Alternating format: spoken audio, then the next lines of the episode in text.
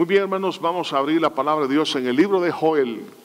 Hace unos domingos atrás hablamos del primero y segundo capítulo del libro de Joel. Ahora vamos a continuar en la lectura, pero a partir del versículo 21 del capítulo 2, Joel 2, 21. Dice así, Tierra, no temas, alégrate y gózate, porque Jehová hará grandes cosas. Animales del campo, no temas, porque los pastos del desierto reverdecerán, porque los árboles llevarán su fruto, la higuera y la vid darán sus frutos. Vosotros también, hijos de Sión, alegraos y gozaos en Jehová vuestro Dios, porque os ha dado la primera lluvia a su tiempo y hará descender sobre vosotros lluvia temprana y tardía como al principio. Las eras se llenarán de trigo y los lagares rebosarán de vino y aceite yo restituiré los años que comió la oruga, el saltón, el revoltón, la langosta, mi gran ejército que envié contra vosotros. Comeréis hasta saciaros y alabaréis el nombre de Jehová vuestro Dios, el cual hizo maravillas con vosotros, y nunca jamás será mi pueblo avergonzado. Y conoceréis que en medio de Israel estoy yo, y que yo soy Jehová vuestro Dios, y no hay otro, y mi pueblo nunca jamás será avergonzado. Y después de esto derramaré mi espíritu sobre toda carne, y profetizarán vuestros hijos y vuestras hijas, vuestros ancianos soñarán sueños, y vuestros jóvenes verán visiones. Y también sobre mis siervos y sobre mis siervas derramaré mi espíritu en aquellos días, y daré prodigios en el cielo, en la tierra, sangre y fuego y columna de humo. El sol se convertirá en tinieblas y la luna en sangre, antes que venga el día grande y espantoso de Jehová. Señor, háblanos, Señor, por tu santa palabra. Te pido, Señor, que me ayudes a poder entregar este consejo. Sea tu nombre glorificado, tu pueblo bendecido. Confiamos en ti, Señor. En Cristo lo pedimos todo. Amén y amén. El pueblo de Israel vivió dos etapas después de salir de Egipto. La primera fue en el desierto, donde Dios le mandó maná, hizo provisión de agua, pero no era la voluntad completa, sino parcial. La voluntad completa para este pueblo era en la tierra prometida, la cual describe la Biblia como la tierra que fluye leche y miel. Es decir, de la, limitación a la plenitud. En la vida espiritual, Dios desea también esto para usted y para mí. Todos, por lo menos la mayoría, hemos nacido nuevos los que estamos acá, pero Dios no solamente quiere que seamos salvos, pero que gocemos de esa plenitud que Dios tiene para nuestra vida. Jesús lo dijo, yo he venido para que tengan vida y la tengan en abundancia. El problema es que nos limitamos y nos conformamos con lo poco. Vemos que algunos eventos en la historia bíblica nos muestran esto. Por ejemplo, en la conquista de la tierra prometida, lo que conquistó Josué no fue todo el territorio que Dios había descrito que tenían que conquistar, se conformaron. También cuando el profeta Eliseo estaba eh, a punto de morir, el rey de Israel llegó a verlo y entonces el profeta le dijo, golpea con las, con las, ah, las flechas, golpea la tierra. Y entonces él la golpeó tres veces. Y, y, este hombre de Dios se enojó y le dijo, si hubieras golpeado siete veces, tus enemigos, todos tus enemigos hubieran sido vencidos, pero por cuanto solo hiciste tres veces, solamente tendrás tres victorias. El problema es que siempre estamos nosotros limitándonos, pero Dios piensa en grande, Dios piensa en más. La Biblia nos dice que Él quiere que vayamos de gloria en gloria y de poder en poder. Y vemos aquí esta promesa que Dios nos ha hecho. Es una promesa que viene a ser el resultado de lo que hablamos hace unos domingos atrás de una conversión profunda y una sensibilización del corazón. Si nosotros llegamos a este punto de una conversión, estamos hablando de hacer un giro como cristianos de 180 grados y luego el poder tener un corazón sensible a las cosas de Dios, entonces Dios promete lo que acabamos entonces de leer. Por eso, hermanos, en esta hora quiero hablarles sobre un tema sumamente importante, porque estamos viviendo en tiempos difíciles y han de venir peores. El tema es el derramamiento del Espíritu Santo como resultado de la restauración espiritual. Y ese fue el tema anterior, La, la restauración espiritual de la iglesia proveerá el ambiente para un derramamiento del Espíritu. Y hay dos cosas que quiero puntualizar en esta hora. Primer lugar, la bendición del Espíritu Santo sobre el mundo y la bendición del Espíritu Santo sobre la iglesia.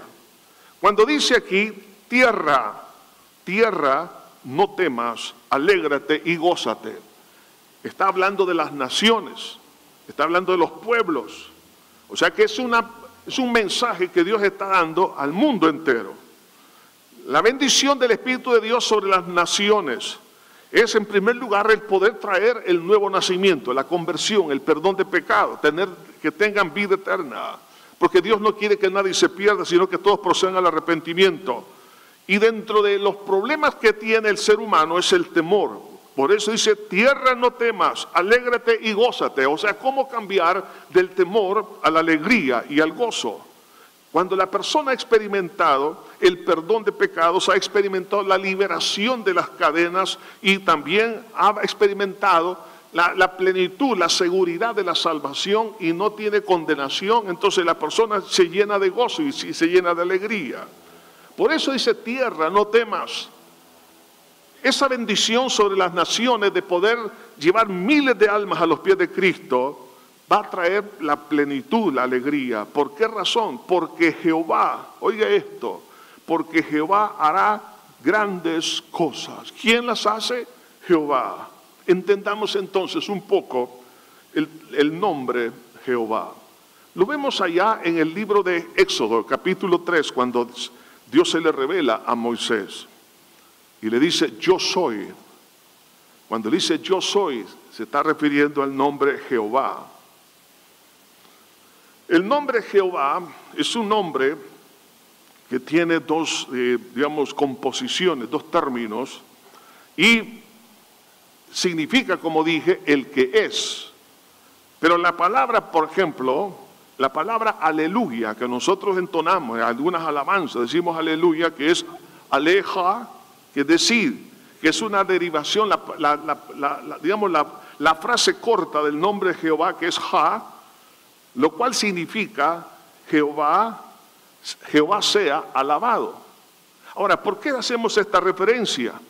Porque el nombre de Jesús, cuando el ángel le dijo a José, y llamará su nombre Jesús, el nombre Jesús significa etimológicamente Jehová Salvador.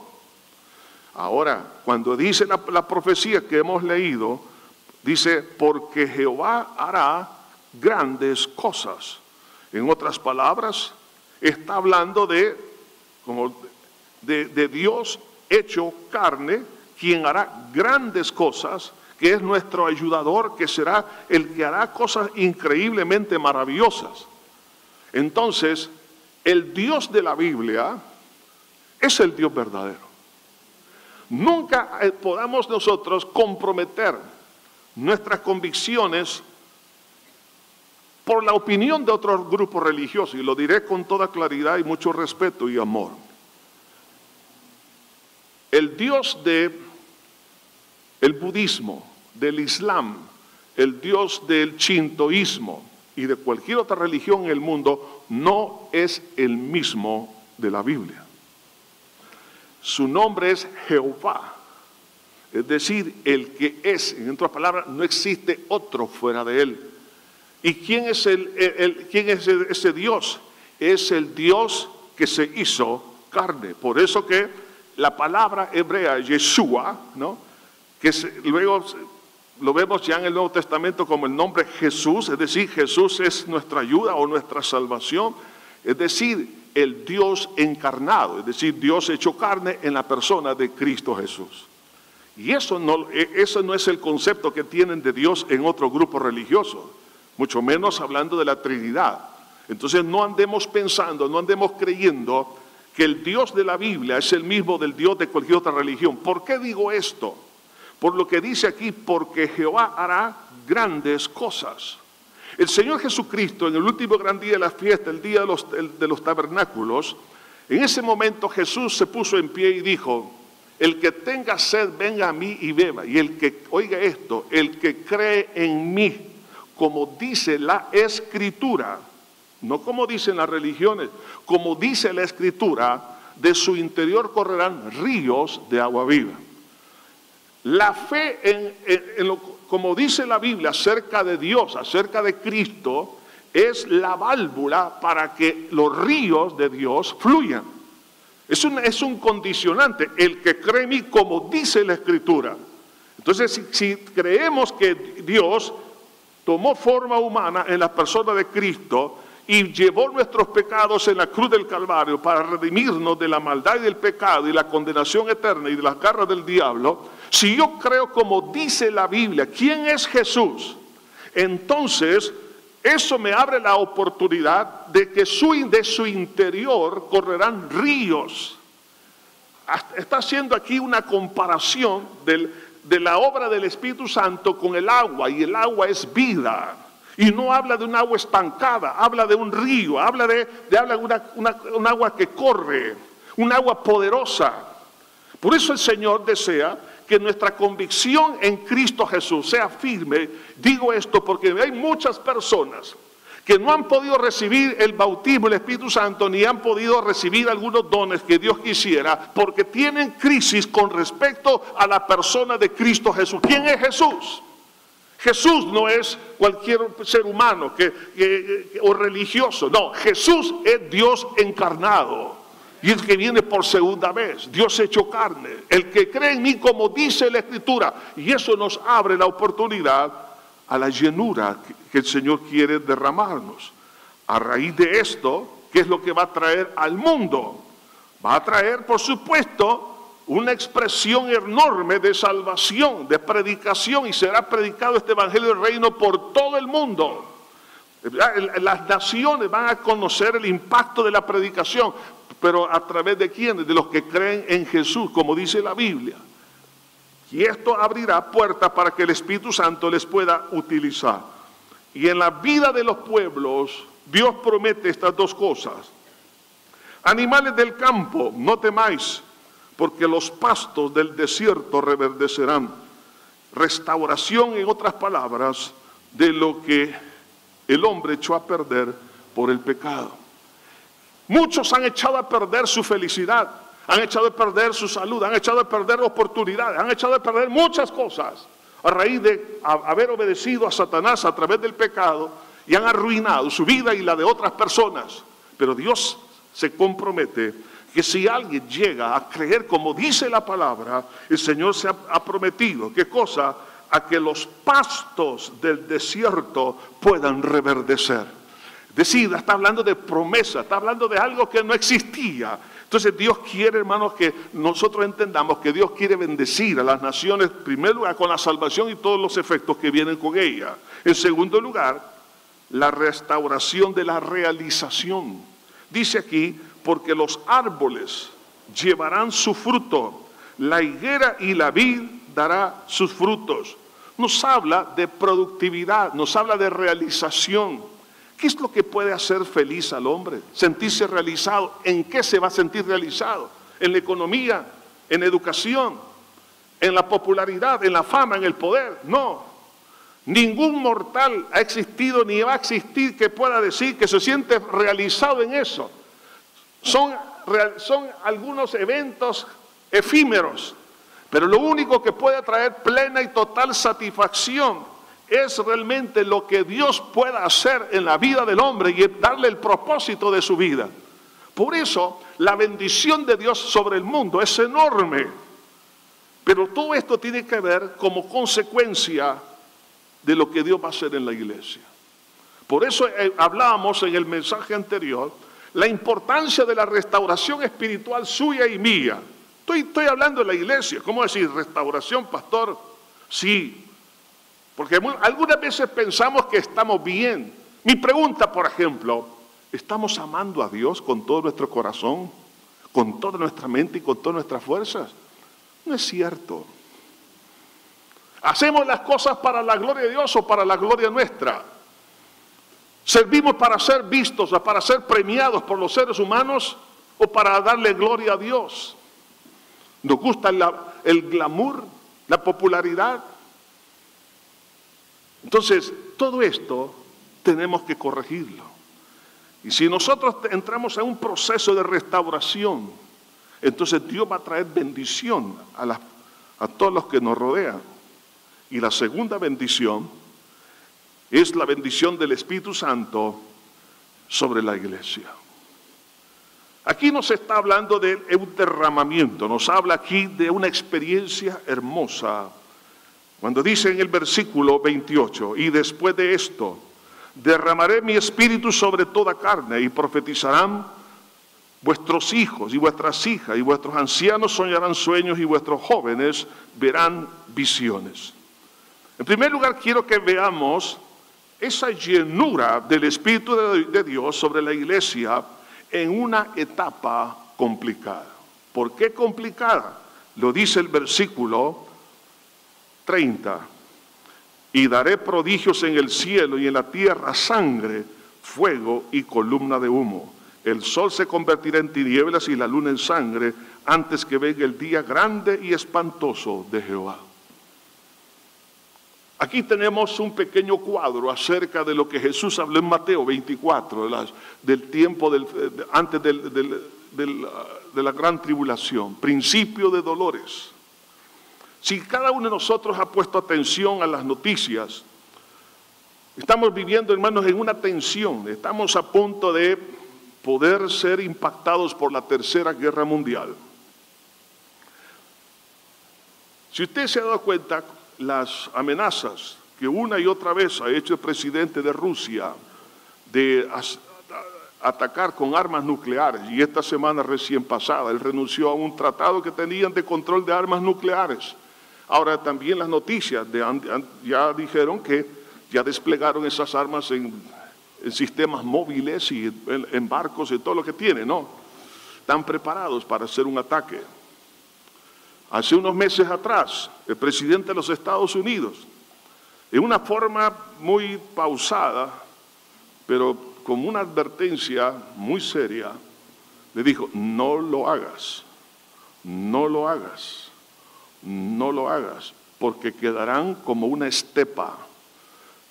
Me estoy tal vez equivocando un poco literalmente de sus palabras, pero ese fue lo que quiso dar a entender, que quedaría como un desierto porque hay armas que nadie conoce. Ahora, ante una situación como esta, hermanos, ¿cuál sería el impacto? En primer lugar, por supuesto, la muerte, ¿no? Un desastre horrible. La contaminación ambiental, la pérdida de empleo, ya el problema de la importación y de la exportación, eso traerá crisis económica. En la educación, la movilización, el transporte, la inseguridad y cuántas cosas pueden venir e impactar. La pregunta es, ante una situación como esta, ¿tengo la capacidad espiritual de permanecer fiel a Dios? ¿Puedo seguir siendo un cristiano firme, lleno de convicciones? Si la pandemia ha comprobado que la falta de convicciones y también la firmeza y la falta de compromiso espiritual ha sido muy frágil en muchos cristianos, donde algunos se han ido al mundo, otros no quieren nada con Dios, no quieren servir a Dios. Ahora, ¿qué pasaría si una situación como esta se llega a dar? Nosotros podemos decir, yo prometo, como dijo Pedro, Señor, aunque otros se escandalicen, yo no me voy a escandalizar. Y la, la respuesta será la misma. El espíritu está dispuesto, pero la carne es débil. Jesús nos recomendó ante una oscura noche, muy oscura, a la hora undécima, el caso de las diez vírgenes, habla de la importancia de tener suficiente aceite para seguir alumbrando en la hora más oscura.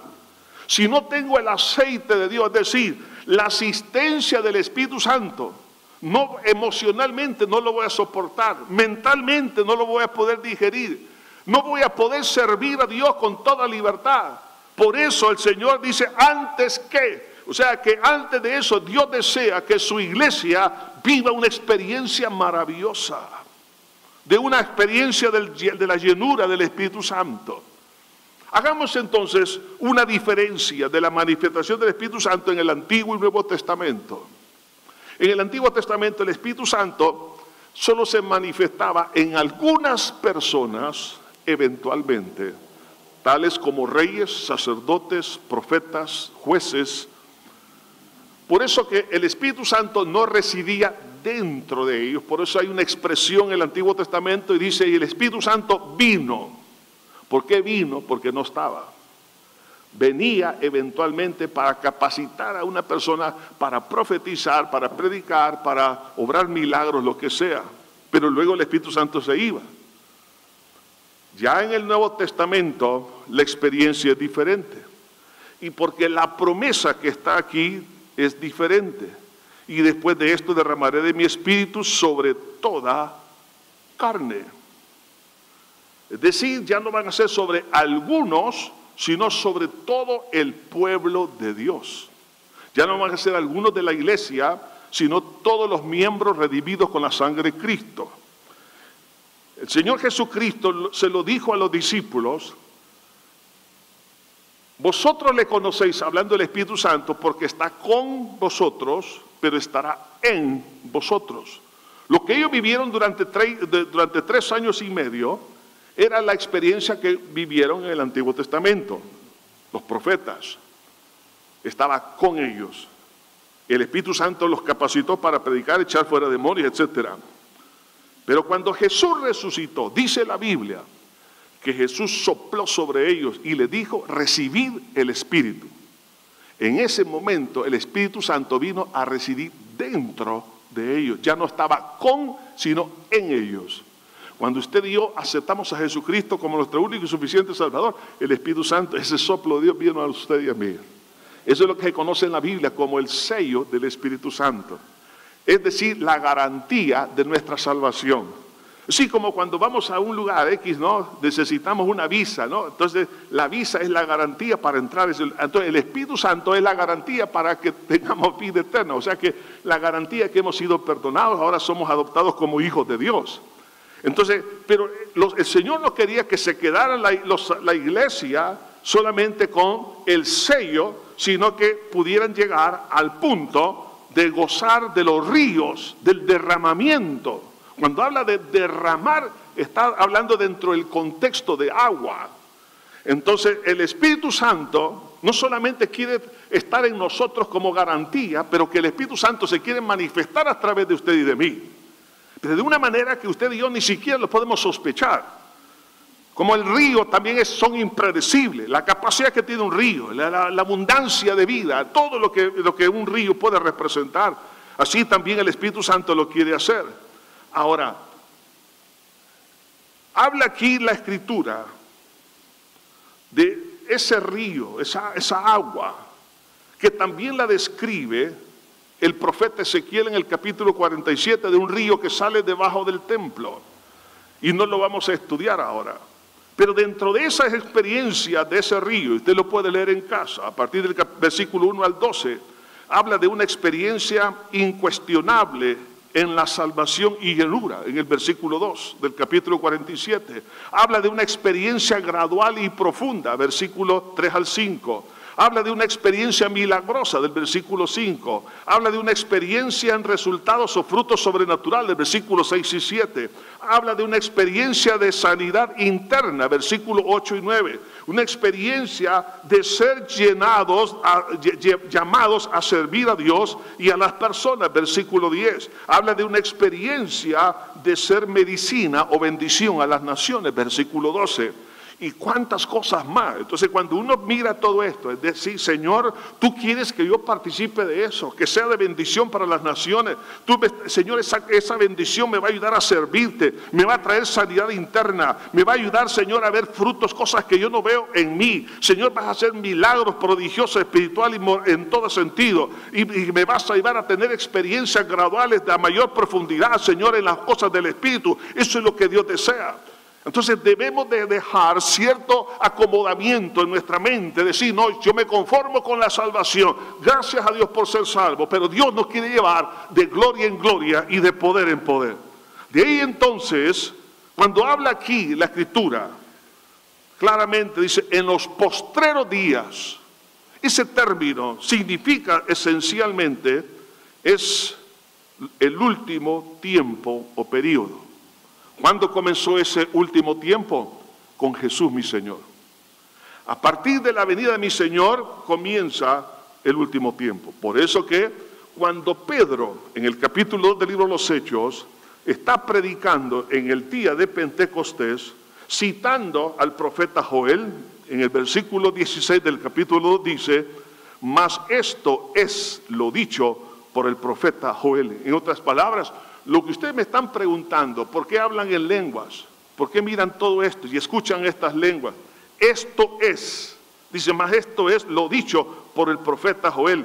Y en los postreros días, dice Dios, derramaré de mi espíritu sobre toda carne. Es decir, en, el, en ese tiempo había ya iniciado la cuenta regresiva. No nos queda mucho tiempo. No digo que Cristo venga este año que voy a mencionar, pero el año 2033 cumple 2000 años del día de Pentecostés. No digo que Jesús viene ese en el 33, ¿no? Pero estamos hablando que estamos ya en los postreros tiempos.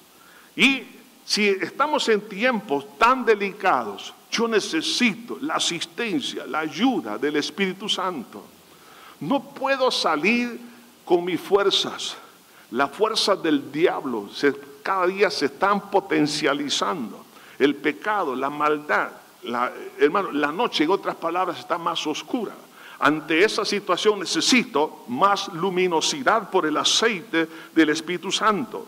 Necesito más del, del Espíritu de Dios para serle fiel específicamente al Señor. Entonces, entendiendo esto, Señor desea que usted y yo gocemos de cosas sobrenaturales para que me sostenga en medio de toda dificultad. Por lo menos en estas áreas, cuando dice aquí, y vuestros hijos y vuestras hijas profetizarán. Es decir, como resultado de ese derramamiento del Espíritu surgirán muchos predicadores. El término profetizar en este contexto no es el don de profecía, sino la predicación. Es decir, que Dios va a convertir a todos prácticamente en comunicadores efectivos y maestros de la palabra de Dios. Lo que sucedió el día de Pentecostés, así sucedió. Dice la Biblia que todos los días en el templo y por las casas predicaban y enseñaban a Jesucristo. ¿Cómo es posible que todos los días en todo lugar? Pues la, iglesia lo hacía, no solo los apóstoles. Algunos piensan que la predicación solamente es patrimonio del pastor, del misionero, del, evangelista. No, hermano, Dios desea que toda la iglesia se involucre en la predicación. ¿Estamos de acuerdo, hermano? Y si no está de acuerdo, lo siento, pero va a ser predicador. o maestro de la palabra. Entonces, todos los días, eso es lo que Dios quiere. Por eso sí, ¿por qué? Porque aquí está la clave de todo. La predicación del Evangelio para salvación y bendición a las naciones, para bendición a la iglesia. hermano, el Espíritu Santo va a respaldar su palabra. Estas señales seguirán a los que creen. O sea, Dios va a respaldar con prodigios y señales. Por eso dice también aquí la palabra de Dios, y después de esto derramaré de mi espíritu sobre toda carne y profetizarán vuestros hijos. Dice, y también sobre mis, los siervos y sobre mis siervas derramaré mi espíritu. Aquí está hablando el Señor, dice, y los jóvenes, dice, vuestros ancianos soñarán sueños y vuestros jóvenes verán visiones. Aquí está hablando de aquellas cosas que nunca pensamos que se podían dar que será como un sueño. Como dice uno de los salmos, seremos como los que sueñan. Yo solo me, imagino algo como esto, peiscándome. ¿Estoy despierto estoy soñando? Decir, Dios nos va a sorprender con cosas increíbles. Dentro de esas cosas está el bautismo del Espíritu Santo, el poder orar en otras lenguas, el poder manifestarse los dones del Espíritu de Dios el que el Espíritu Santo comience a hacer obras impresionantes. Recuerdo, hermanos, eh, uno de nuestros misioneros en el continente de África,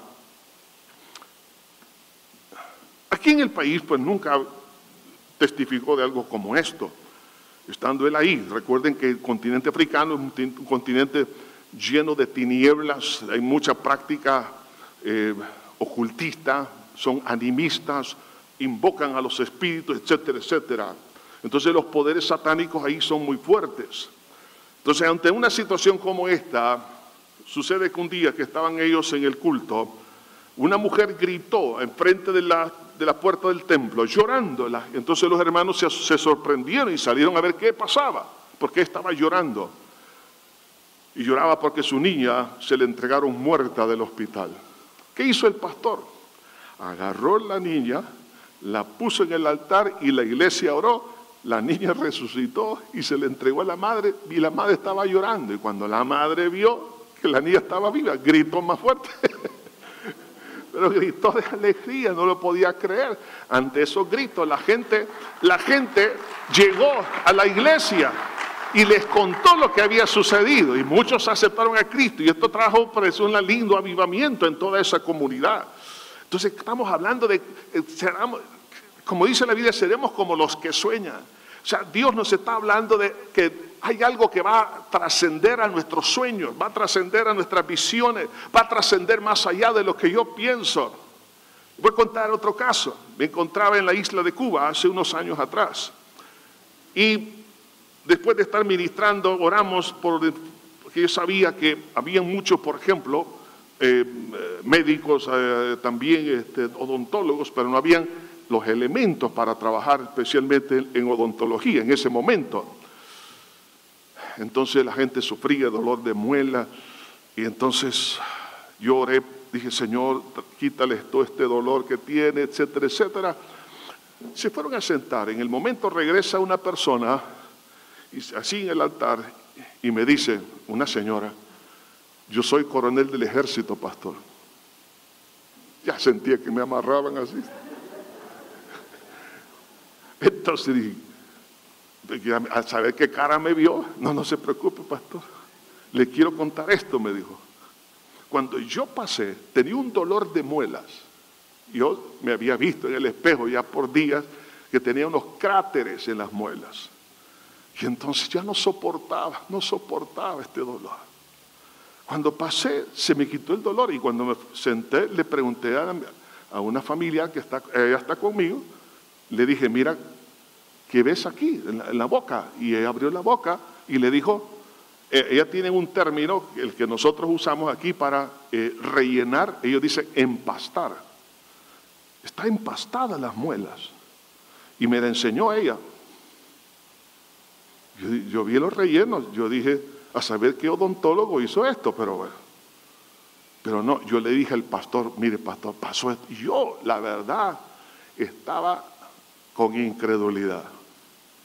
Y le digo al pastor, mire, esto, no se preocupe, pastor, si esto aquí hace un año fue, me dijo, en todas las iglesias, Dios empezó a hacer estos milagros. De tal manera que la gente venía a los templos para que Dios le rellenara las muelas. ¿Con qué objetivo? Me dijeron. Con el objetivo, oiga esto, de romper con la incredulidad en la isla.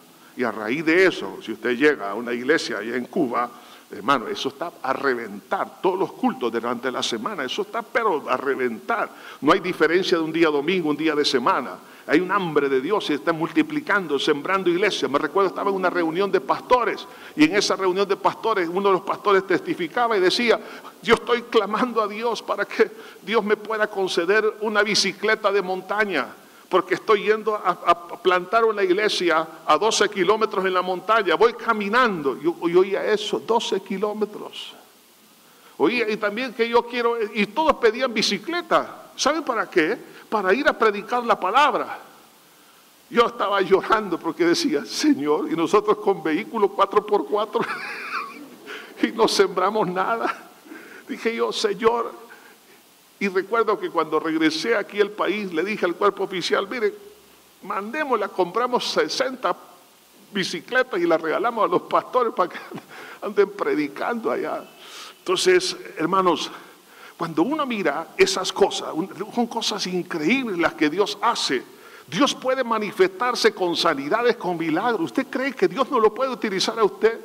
¿Acaso no dice la Biblia que si el glorioso Espíritu que levantó a Cristo entre los muertos mora en vosotros, ese glorioso Espíritu que nos va a levantar de la tumba, ese glorioso Espíritu puede utilizarlo para enseñar, para predicar, para echar fuera demonios, para orar por los enfermos, para hacer cuantas cosas quiera?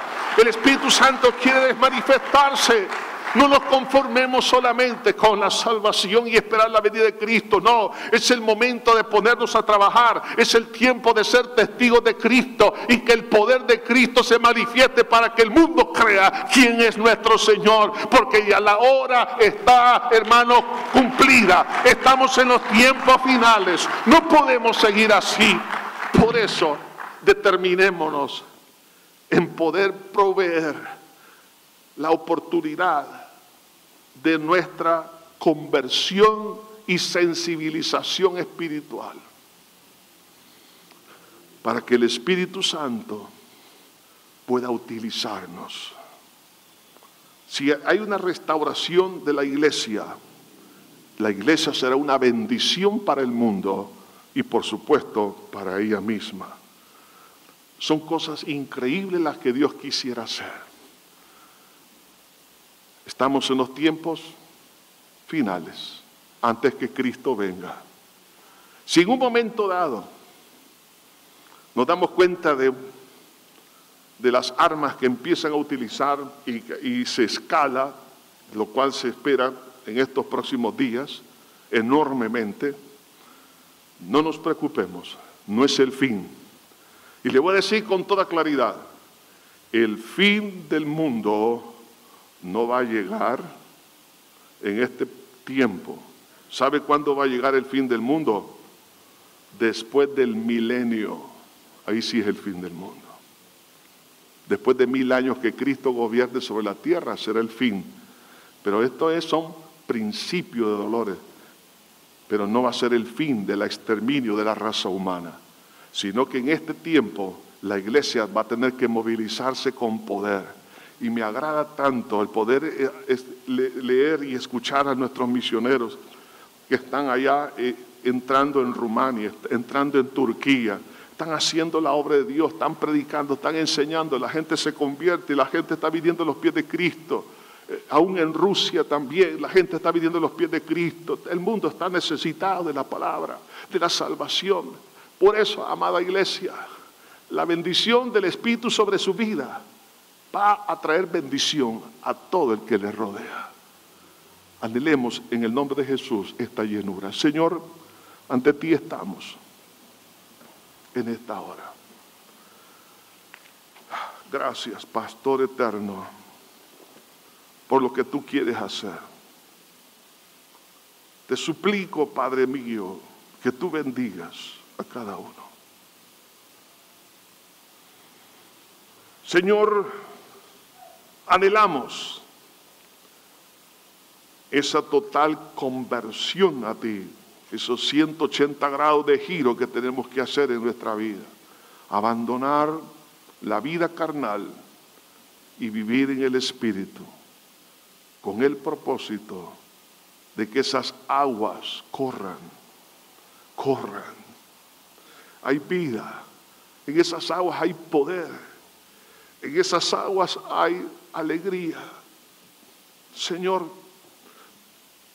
ministranos conforme a tu potencia. Te pido que pongas hambre y sed de la obra del Espíritu Santo en nuestra vida, Señor. Que ya no sea una doctrina solamente, pero que sea una experiencia también.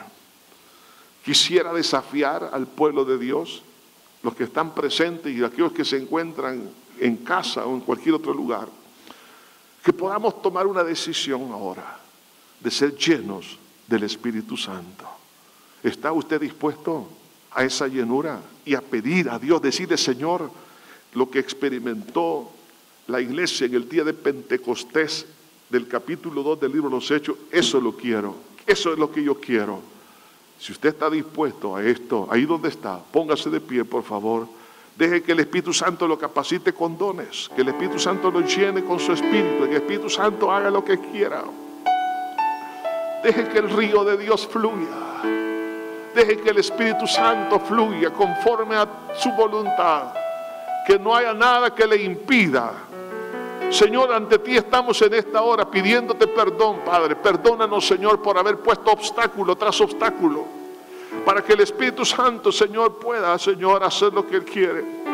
Pero en este día, Señor, queremos que todo nuestro ser, Señor, mire a ti, Señor. Padre eterno, te pedimos que nos lave y nos purifiques con tu sangre carmesí. Señor Jesús, sensibiliza nuestro corazón. Deseamos, Señor, que seas tú, Señor, palpitando a través de nuestra vida. En el nombre bendito de Jesús, Señor, te clamo, te pido, Jesús, un toque lindo del Espíritu Santo. Señor, visita a mi hermana y mi hermano en casa. Padre mío, la experiencia del Pentecostés, Señor, sea en la vida de cada uno de ellos. En el nombre de Jesús, Señor, iniciando por el hablar en otras lenguas. El derramamiento del Espíritu a través de los dones del Espíritu, a través de los ministerios del Espíritu. Señor, a ti sea la gloria, la honra, el poder, la alabanza, Señor. A ti sea la alabanza, Santo de Israel. Padre eterno, hacemos dedicación solemne de nuestra vida a ti. Úsanos, Padre mío, para lo que quieras. El mundo necesita, Señor, salir de las tinieblas. Que comprendan que hay salvación, perdón de pecados y vida eterna. En el nombre de Cristo Jesús, usa a todos, mi Señor, en la predicación. Usa a todos en la palabra. Úsalos a todos con señales y prodigios. Usa a toda la iglesia, Señor, en esa dimensión. Espíritu Santo, renueva ahora, Señor. Oh del cielo, una vida, Señor, en el Espíritu que el fruto del Espíritu, amor, gozo, paz, paciencia, bondad, benignidad, fe y templanza, sea también parte esencial de nuestro carácter, Señor. Espíritu Santo, sopla sobre estos huesos secos y vivirán. Sopla, sopla. Ministranos conforme la potencia de tu amor. En el nombre de Jesús de Nazaret. Allá los que están en casa reciban esa llenura del Espíritu Santo con evidencia de hablar en otras lenguas a los que han nacido de nuevo y los que estamos aquí. Padre mío, tú has de visitar en casa, aún estando dormidos, tú puedes hacerlo, Señor, en cualquier otro momento del, día, Señor. Mas te pido desde ya, Señor, esta experiencia para toda la iglesia. Que podamos entender que no podemos prevalecer en horas tan oscuras si no es por el poder del Espíritu Santo. No, no tenemos fuerza, Señor para mantenerlo firme ante tanta amenaza, ante tanta situación difícil. Señor, en el nombre de Jesús, permítenos, Señor, disfrutar de esa experiencia. La anhelamos, la queremos con todo nuestro corazón. Gracias, Señor. En tus manos encomiendo este pueblo, Señor, para gloria y honra de tu santo nombre, en Cristo Jesús. Amén y amén. Quiero que siga orando en su casa, en cualquier otro lugar. Apártese este día en un lugar secreto, ahí en casa, y empiece a orar y dígale como dijo Jacob, no te dejaré hasta que tú no me bendigas. Con ese Pentecostés, que Dios me lo bendiga maravillosamente, hermano.